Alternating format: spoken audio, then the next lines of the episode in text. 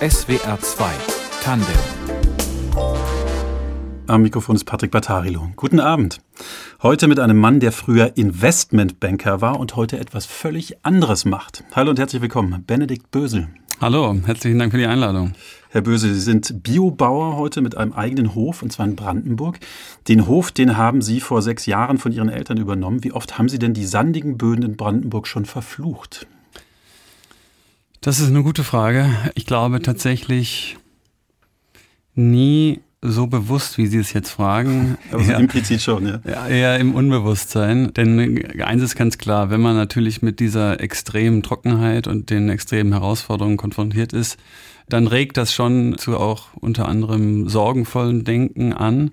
Auf der anderen Seite muss ich auch sagen, wäre das so nicht gewesen, hätten wir diesen Weg, den wir gegangen sind, eben auch nicht gegangen und dann wären wir und ich jetzt gerade nicht hier, oder auch wir nicht dort, wo wir jetzt sind. Und deswegen bin ich eigentlich dankbar dafür, wie es ist und äh, versuchen daraus das Beste zu machen. Also Sie schrecken vor Herausforderungen nicht zurück, äh, ganz im Gegenteil. Also diese Dürre und die Bedingungen in Brandenburg auf Ihrem Hof, darüber werden wir sprechen. Sie selbst haben sich damit auseinandergesetzt in Ihrer Art, in Ihrer Arbeit auf dem Hof. Sie sind 37 Jahre alt. In diesem Jahr sind Sie als Landwirt des Jahres ausgezeichnet worden. Sie haben den sogenannten Ceres Award, den Ceres-Preis erhalten. Mit dem werden Landwirtinnen und Landwirte ausgezeichnet, die die besten Konzepte für jetzt und für die Zukunft haben. Äh, wie war denn die Verleihung? Worüber haben Sie sich am meisten gefreut? Ich glaube, am meisten habe ich mich eigentlich gefreut, die ganzen Berufskolleginnen und Berufskollegen zu sehen, die alle in ihren Bereichen einfach für die Landwirtschaft stehen, wirklich viel mehr zu sein als eine Primärproduktion. Wenn wir global das Ganze betrachten, ist die Landwirtschaft und die Frage der Landnutzung, also auch die Forstwirtschaft, Wasserwirtschaft, sind einfach die größten Hebel, um die großen Probleme unserer Zeit zu lösen. Das heißt, wir sprechen eben auch über Gesundheit, Klimaanpassung, Artenschutz, Entwicklung der ländlichen Räume, Chancengleichung, Bildung. All das ist immer Landnutzung und die vielen Landwirte und Landwirtinnen, die dort eben vor Ort waren, sind alles Menschen, die schon in diese Richtung denken und auch so arbeiten. Und genau das müssen wir in den Vordergrund stellen, dass eben die Landwirte und Landwirtinnen die Beachtung finden, die sie einfach verdient haben. In SWR 2 Tandem sprechen wir heute mit Benedikt Bösel über seine Arbeit als Biobauer in Brandenburg. Wir sprechen darüber, wie wichtig die Landwirtschaft im Kampf gegen den Klimawandel sein kann und welche innovativen Ideen dazu auf dem Hof von Benedikt Bösel erprobt werden.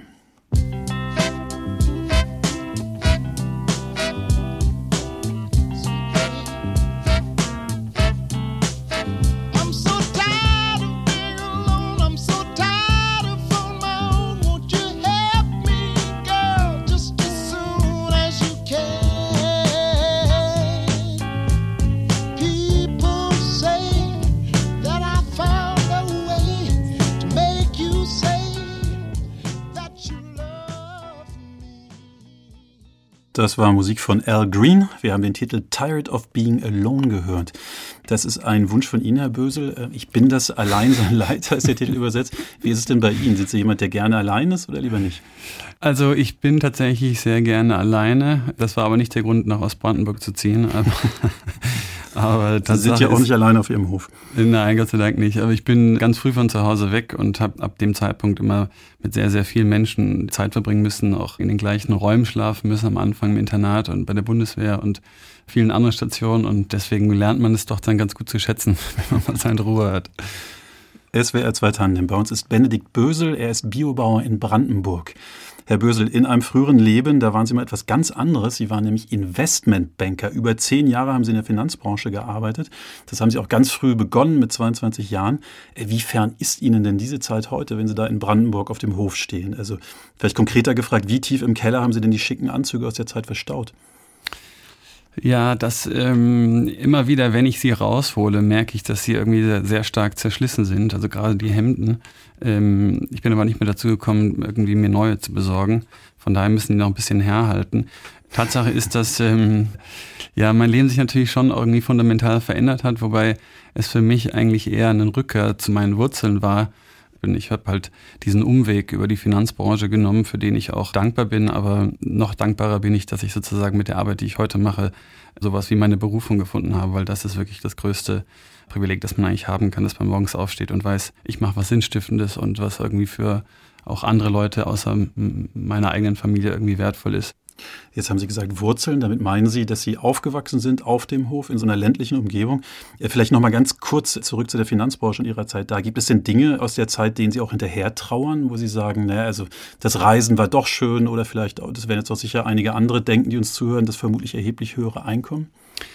Also klar, das Einkommen war deutlich höher, gar keine Frage. Als ich in dem Alter war, dachte ich eben, ich will so viel Geld, wie ich nur irgendwie kann, in so kurzer Zeit wie möglich verdienen, um dann eben entsprechend ne, die Dinge zu tun, die ich irgendwie machen möchte. Und habe aber dann festgestellt, dass das zwar möglich ist auf der Ebene betrachtet, aber dass es eben noch eine ganz andere emotionale Gefühlsebene gibt, die da heißt, mache ich eigentlich was Sinnvolles und bringt mich das weiter oder bringt das in mein Umfeld weiter oder macht mich das überhaupt glücklich? Und da habe ich eben gemerkt, dass das alles eben nicht in, in der Form gegeben war, wie ich das mir eigentlich gewünscht habe. Und klar gibt es schon Dinge, die damals auch schön waren, aber ich glaube, ich habe auch so eine Phase gehabt, wo ich auch viele Jahre eigentlich so nach meinem Weg gefunden habe, denn ich habe halt unterschiedliche Dinge gemacht und die waren auch immer für sich auch ganz cool und haben mich weitergebracht, aber erst jetzt nach all den Jahren rückblickend machen sie einfach deutlich mehr Sinn, als, als sie damals vielleicht Sinn gemacht haben. Ja, das ist auch ein schönes Gefühl, ne? wenn es so aufeinander aufbaut und man, man da was mitnimmt aus dem, was man vorher gemacht hat.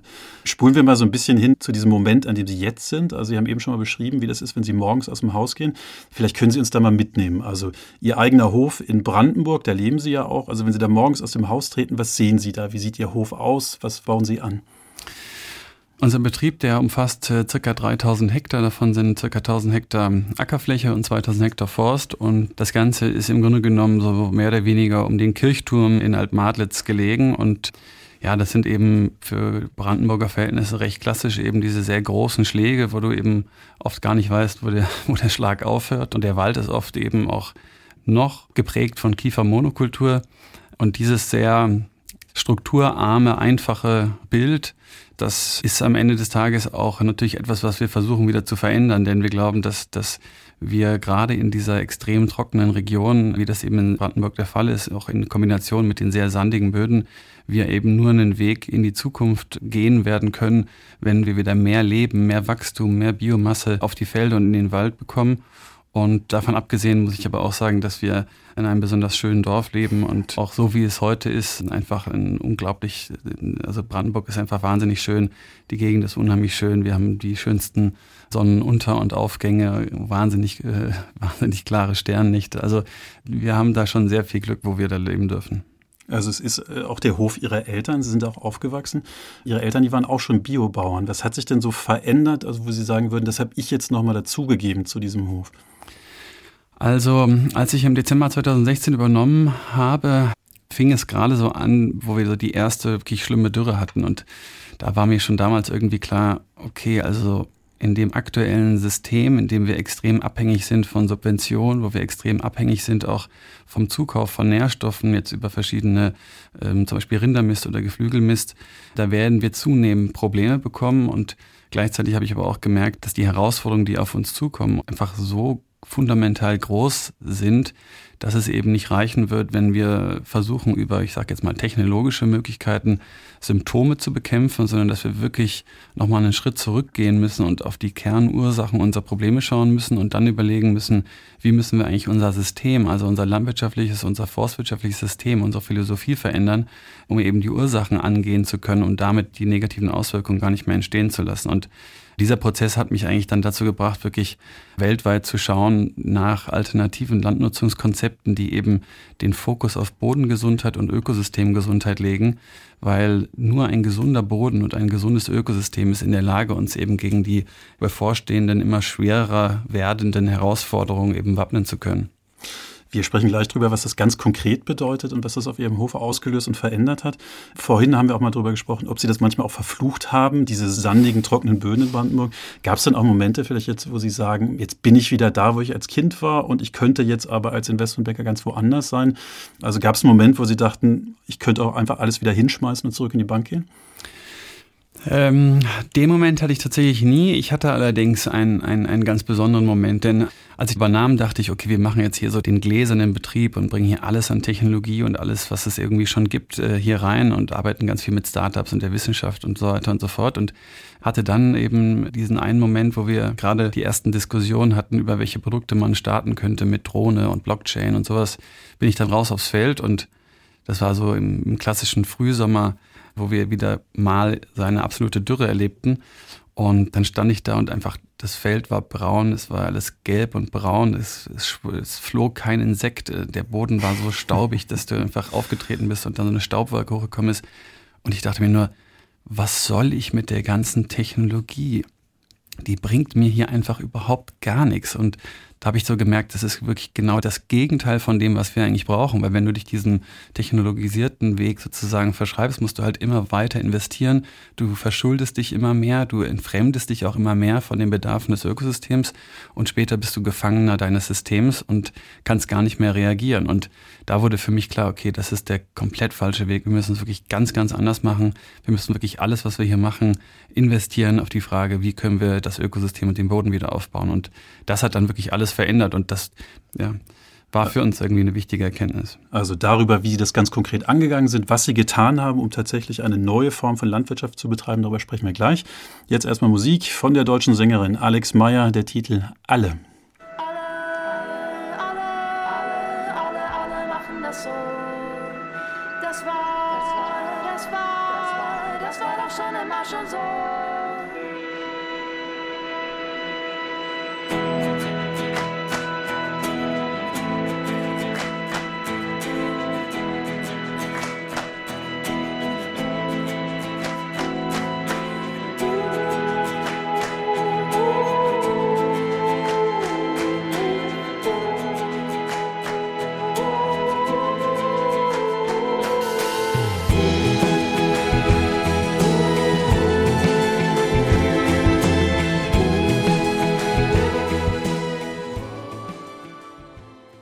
SWR 2 Tandem heute mit Benedikt Bösel.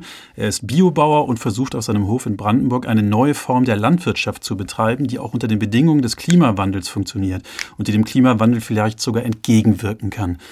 Herr Bösel, Sie bauen Getreide an, Holz, Sie haben auch Tiere, Kühe und Ihr Hof, der hat einen Namen. Äh, wie heißt Ihr Hof? Gut und Bösel. genau. Gut und Bösel ist also ein Wortspiel, da steckt Ihr Name drin, Bösel, aber natürlich auch der Gegensatz Gut und Böse. Äh, sehen Sie das auch so? Also sind Sie quasi die Kraft des Guten im Kampf gegen das Böse? Oh, mit der, Frage. Mit der Metaphysische Frage. Habe ich jetzt nicht gerechnet. Ähm, also da müssten wir erstmal über die Definition des Bösen sprechen, sozusagen. Bevor wir philosophisch werden. Ja. Lassen Sie uns ganz konkret drüber sprechen, was Sie denn tatsächlich Gutes machen wollen. Also es geht ja in irgendeiner Form darum, dass Landwirtschaft bei Ihnen beitragen soll, dazu dem Klimawandel entgegenzuwirken. Und das hat viel mit den Böden zu tun, also auch mit den Böden Ihres Hofs. Was, was machen Sie denn da? Also genau, die Grundlage all unseres Arbeitens ist im Grunde genommen die Tatsache, dass der Boden die Basis allen Lebens ist und ein gesunder Boden eben auch die einzige Versicherung ist, gegen sich, sich gegen sozusagen klimatische Veränderungen wappnen zu können. Das heißt, ganz konkret runtergebrochen gibt es verschiedene Bereiche. Zum einen beschäftigen wir uns intensiv mit der Frage, wie wir eigentlich unsere Reststoffe sozusagen kompostieren können. Da geht es insbesondere um die Mikrobiologie. Das heißt, wie kriegen wir die gesunde Mikrobiologie mit einer extremen Diversität an Bakterien, an Pilzen wieder zurück in den Boden, um da sozusagen wieder ein gesundes Ökosystem im Boden überhaupt erstmal entstehen zu lassen. Dann äh, beschäftigen wir uns ganz intensiv mit dem Thema Agroforst oder sogenannte syntropisches Agroforst. Das ist das Pflanzen von schmalen Baumstreifen, die dann gleichmäßig über den Acker verteilt werden. Und die wiederum haben sehr starke Ökosystemleistung, weil sie natürlich über die Biomasse, die dann oberhalb des Bodens steht, die Windgeschwindigkeit auf dem Schlag verringern und damit gibt es sozusagen einen Erosionsschutz, Winderosion, Wassererosion, aber gleichzeitig verändert sich auch das Mikroklima zwischen den Baumreihen. Das heißt auch, das wenige, was wir an Feuchtigkeit haben, kann da also noch mal länger vom Boden und von der Pflanze aufgenommen werden und gleichzeitig können die Wurzeln auch Grundwasser anziehen. So, das heißt, wir pflanzen Bäume im Grunde genommen um Wasser zu speichern, aber auch um dafür zu sorgen, dass es wieder mehr regnet. Ja. Und dann integrieren wir eben auch wieder die Tiere in den Ackerbau, weil die uns eben helfen, die Nährstoffkreisläufe zu schließen und wir die auch in einem besonderen Beweidungssystem, dem sogenannten ganzheitlichen Weidemanagement, eben mehrfach am Tag von kleiner Parzelle auf die nächste kleine Parzelle aufstellen, äh, weiterstellen, weil wir damit extrem auch zum Bodenaufbau und zu der Photosyntheseproduktion beitragen können. Und somit gibt es sozusagen verschiedenste Elemente, die wir nutzen, um Boden wieder besser zu machen. Also ist ein ganzes Panorama entstanden, das Sie gerade genannt haben. Es sind natürlich auch eine Menge komplizierter Begriffe, die da so auf einen einprasseln, also auf jemanden, der sich nicht auskennt in der Materie. Vielleicht nehmen Sie uns nochmal mit. Also können wir mal durch diesen Baumstreifen zum Beispiel spazieren auf Ihrem Hof. Wie sieht es da konkret aus? Also was für Bäume sind das irgendwie? Und ich weiß nicht, über so ein Jahr hin auf Ihrem Hof, was für eine Rolle spielt dieser Baumstreifen, der unter diesem Begriff Agroforst läuft? Ja, das ist eigentlich ein schönes Bild. Also wir haben ja eine Stiftung gegründet, mit der wir wirklich in ein ganz breites Spektrum von verschiedensten Bäumen und Sträuchern und Früchten und Arten investieren, um einfach herauszufinden, was in dieser Trockenheit auch möglich ist. Das heißt, wir haben über 60 verschiedene Obstarten, über 30 verschiedene Beerenarten, über 30 verschiedene Nussarten.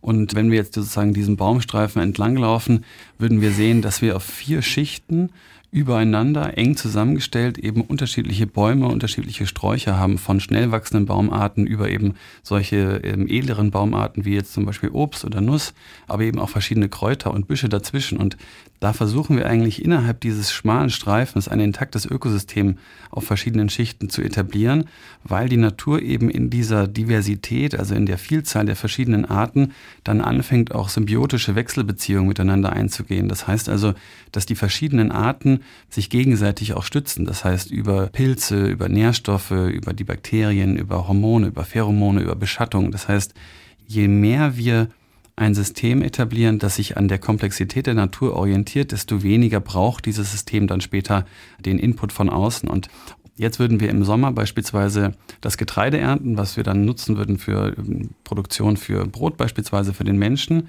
Dann würde diese Untersaat, also nochmal eine Klee-Gras-Mischung zum Beispiel, wachsen und den Boden gleich wieder schützen vor der Sonneneinstrahlung, auch vor Verdunstung schützen, aber auch über die Photosynthese die Nährstoffe zurückbringen. Und dann hätten wir die Baumstreifen, die eben dann zum Herbst sozusagen geerntet werden könnten, weil wir dort dann verschiedene Obstarten oder Beeren oder Nussarten ernten könnten. Und dann später im Jahr würden die Kühe auf diese Untersaaten kommen und dann zwischen den Baumstreifen die Untersaaten fressen und damit auch wieder den Nährstoffkreislauf schließen. Das heißt, in der perfekten Welt würden wir dann eben mehrere Ernten im gleichen Jahr auf die gleiche Fläche bekommen und ja, würden dabei sogar den Nährstoffkreislauf schließen, den Boden aufbauen und die Biodiversität aufbauen. Ja, jetzt sagen Sie das Stichwort, geben das Stichwort perfekte Welt. Also es klingt alles sehr gut durchdacht. Äh, kommt denn am Ende auch das dabei raus, was bei der konventionellen Landwirtschaft, wo Dünger eingesetzt wird, auch rauskommt? Ganz pauschal kann man das natürlich nicht sagen. Wenn wir jetzt rein auf den Ernteertrag von einer Kultur in einem Jahr schauen würden, würde man natürlich über eine intensive Düngung in dieser Ertragsmessung mehr produzieren. Aber dabei würden wir eben total außer Acht lassen, welche ökologischen und sozialen Folgekosten entstehen würden. Und wir würden auch außer Acht lassen, was wir an Inputs, was Energie, was Wasser, äh, was noch andere Faktoren angeht, dort einbringen müssten, um den vergleichbaren Ertrag zu bewahren. Wenn wir all das mit einrechnen würden, das heißt, wenn wir die an die wahren Kosten der Produktion schauen würden und die dann vergleichbar machen, würden wir sagen, dass wir in diesem alternativen System auf jeden Fall mehr Ertrag und insbesondere mehr Nährstoffe produzieren würden. Und das ist am Ende eigentlich das Wichtigere. Das heißt, die Frage ist pauschalisiert nicht gut zu beantworten. Man muss wirklich ein bisschen runtergehen und das differenziert betrachten. Also wir sprechen gleich weiter im Detail darüber. Jetzt äh, spielen wir erstmal Musik und zwar einen Titel aus England von Loyal Kana, Desolé. Das ist ein Wunsch von Ihnen. Ähm, warum haben Sie sich den gewünscht? Den habe ich mir gewünscht, weil erstmal der Künstler ein unglaublicher Künstler ist. Großartiges Album, hat übrigens gerade ein neues Album rausgebracht und ich bin mit Soulmusik damals groß geworden und das ist für mich sozusagen die Weiterführung der alten klassischen Soulmusik.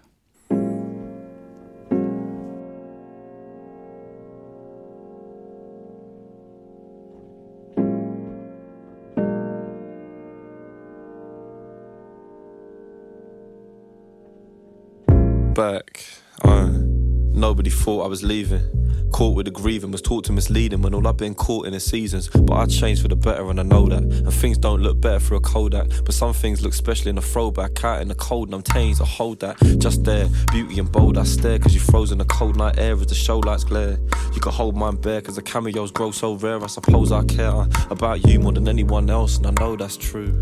Uh, so I propose and I say I do, and we'll run to the moon. September to June and July, we can sleep in your room.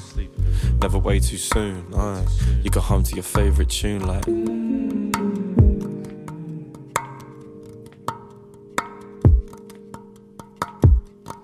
Spending time, spending time. It's never a waste of mine. Trust me, trust me. Speaking of love, well, it must be. Cleaning the bed when it's dusty. Who else gonna moisture my face? SWR 2 Tandem. Bei uns ist Benedikt Bösel, er ist Biobauer in Brandenburg.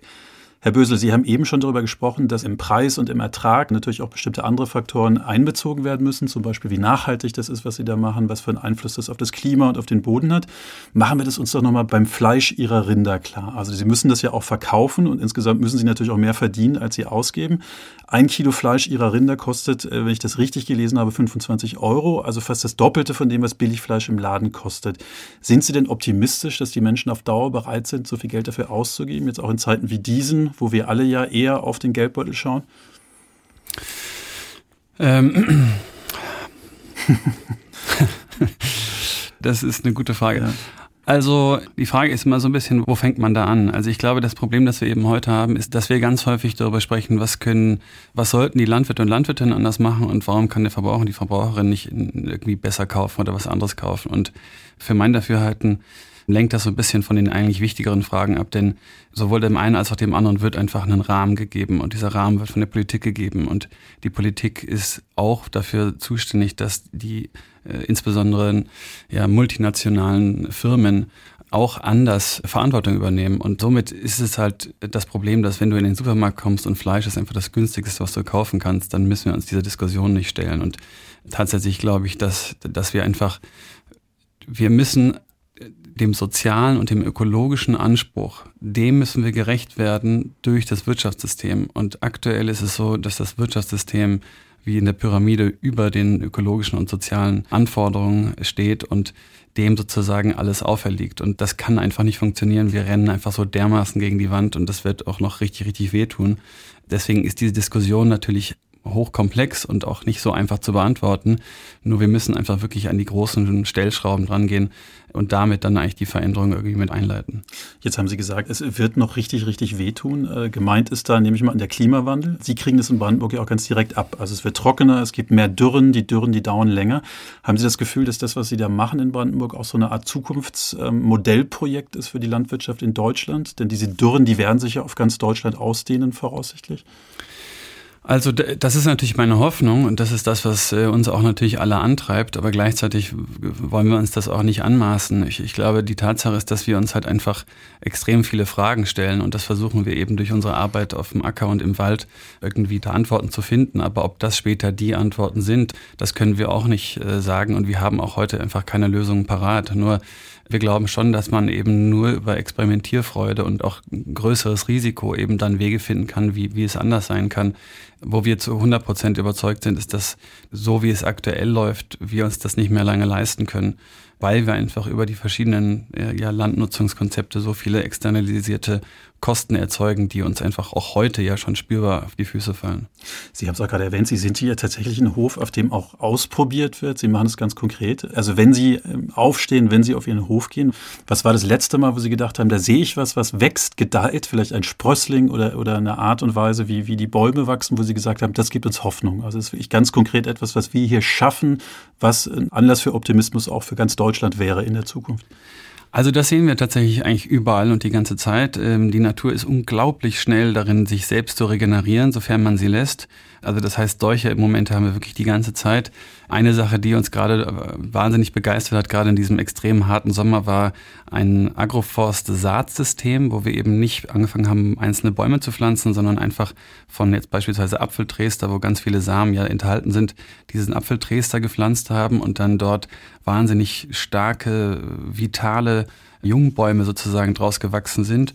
Und die haben im ersten Jahr 30, 40 Zentimeter Wachstum gezeigt und das ist unfassbar. Vor allen Dingen, die wurden ja auch nicht gegossen, die haben nichts bekommen außer eine Mulchschicht und natürlich in dem System gepflanzt. Aber zu sehen, wie das einfach schon funktioniert und trotz wochenlang kein Regen der Baum einfach vital ist, weil er eben selbst sozusagen in dem Ort entschieden hat zu wachsen und auch die Wurzeln direkt von Anfang an nicht nicht faul werden, weil sie alles haben, sondern in die Ja. Tiefe wachsen.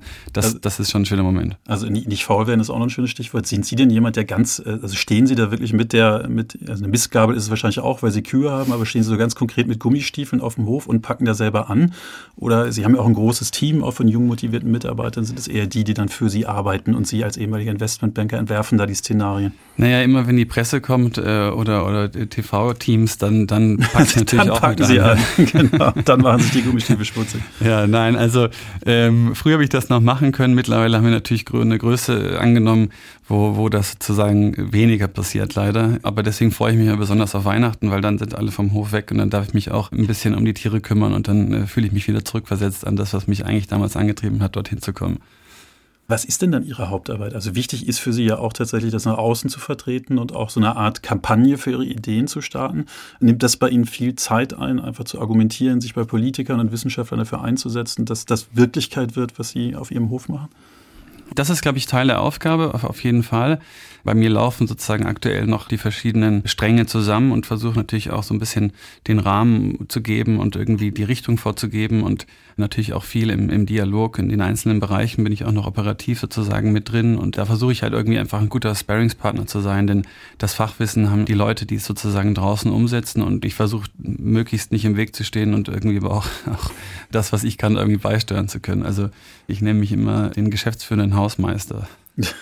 Sie haben im Vorgespräch aber erwähnt, dass Sie tatsächlich um 4.30 Uhr aufstehen morgens, also wie das ein Bauer auch tun sollte. Was machen Sie denn dann so früh morgens, wenn Sie nicht tatsächlich auf dem Feld sind? Also das habe ich immer schon so gehabt und das ist für mich eigentlich so die allerschönste Zeit, weil da einfach Ruhe ist und keiner, keiner was von einem will.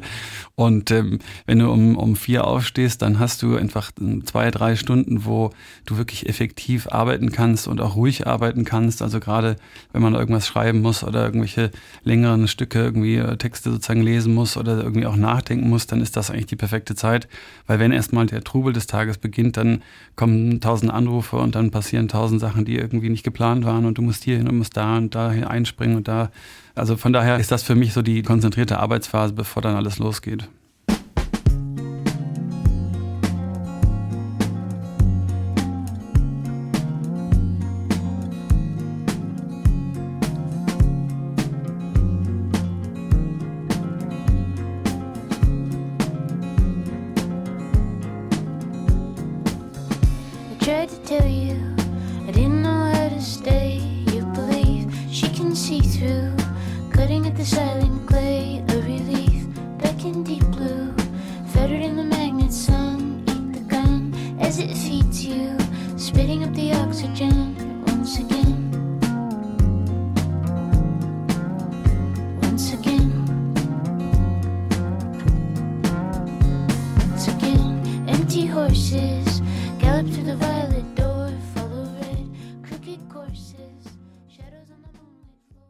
SWR 2 Tandem. Heute mit Benedikt Bösel.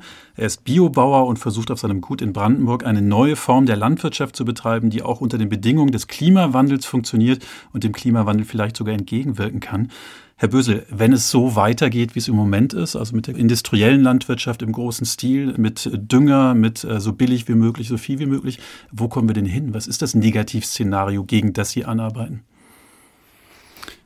Naja, wir werden zunehmend unsere Lebensgrundlage zerstören und das ist eben der Boden. Und wir werden zunehmend merken, dass wir mit diesem sehr exploitativen System einfach nicht mehr unseren Bedarf, Bedürfnissen sozusagen gerecht werden können.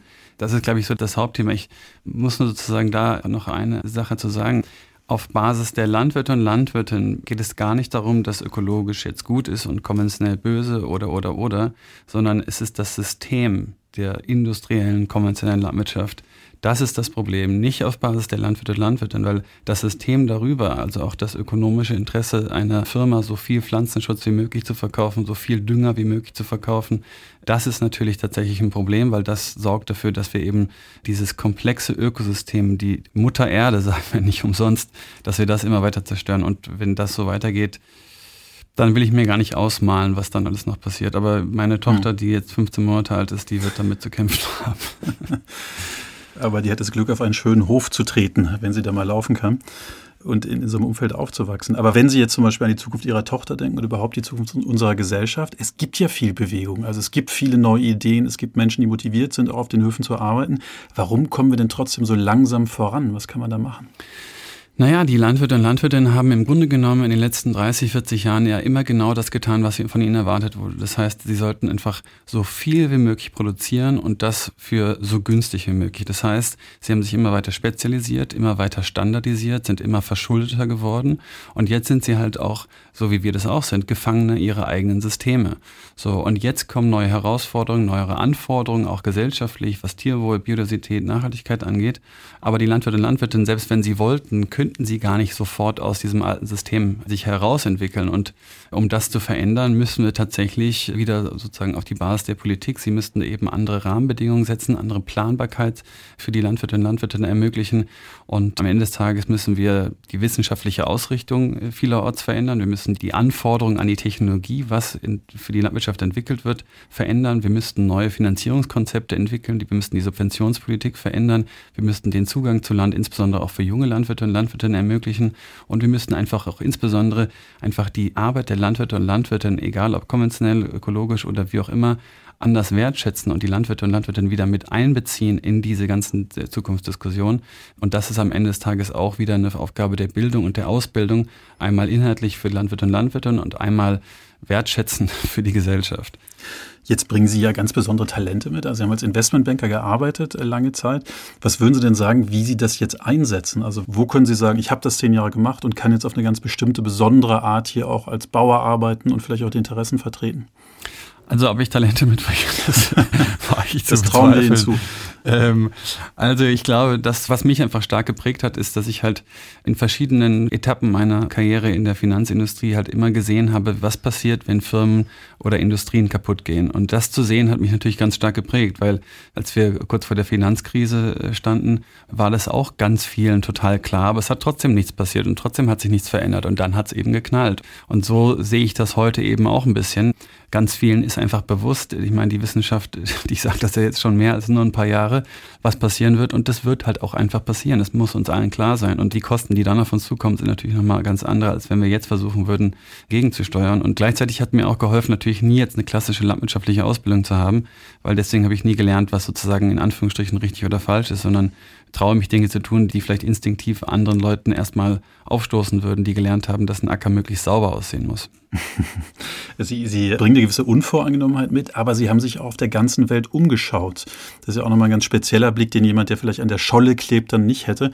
Was würden Sie denn sagen, ja. ist so die interessanteste Idee, die Sie mitgebracht haben oder der interessanteste Ort, auf den Sie geblickt haben und wo Sie mit einer spannenden Idee zurückgekommen sind? Ähm, naja, ich muss sagen, ich habe das auch sehr auf der Scholle klebend gemacht. Ich habe mich nur vom Computer aus in, in bester Helge Schneider-Manier sozusagen einfach vom Computer aus das Ganze gemacht. Aber ich glaube, was für unsere Arbeit sicherlich mit am prägendsten war, war, war Ernst Götsch aus Brasilien, der einfach dort einen Urwald wieder mehr oder weniger äh, entstehen hat lassen und, und auch dort Quellen wieder hat sprießen lassen.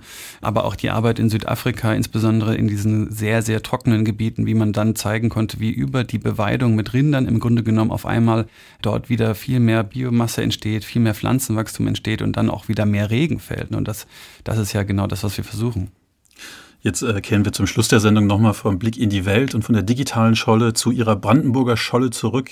Wenn Sie so am Abend auf Ihrem Hof stehen nach getaner Arbeit und ähm, sich einfach nochmal umschauen, äh, wo gucken Sie denn hin und denken, dass sie ist wirklich besser als jede Bank? Ähm, wahrscheinlich ähm, auf meine Freundin. also schön, wenn die die Sendung jetzt auch mithört. Und, äh, und auf dem Hof, was begeistert Sie da noch? Also jetzt auch nach ein paar Jahren Arbeit? Also mich begeistert natürlich einfach unser Team. Ich meine, wir haben ähm, das Glück, mit so vielen äh, Menschen sozusagen zusammenarbeiten zu können. Wir haben ganz, ganz viele Praktikanten und Praktikantinnen, die immer wieder kommen. Wir haben mittlerweile so viele Partner und Partnerinnen aus der Wissenschaft, von anderen Stiftungen, äh, mit denen wir Technologie entwickeln, Software entwickeln. Also einfach zu sehen, was sozusagen aus dieser damals bisschen naiven Idee vielleicht entstanden ist, heute schon geworden ist, ist halt einfach unglaublich, weil so viele Leute sich dafür interessieren. Die jungen Leute überall, äh, also also in Deutschland, aber auch darüber hinaus einfach auch die Landwirtschaft als das entdeckt haben, was wirklich Mut macht, was Hoffnung macht, was irgendwie eine zukunfts- und lebensfähige Welt irgendwie ermöglichen kann. Und, und das ist eigentlich das, was mich am meisten eintreibt. Benedikt Bösel, Ihnen alles Gute. Schön, dass Sie da waren. Vielen Dank. Das war SWR 2 Tandem. Die Musik hat Tristan Reiling ausgewählt. Die Redaktion hatte Petra Malwitz, in der Technik Angela Raymond und mein Name ist Patrick Patarilo. Ihnen noch einen schönen Abend.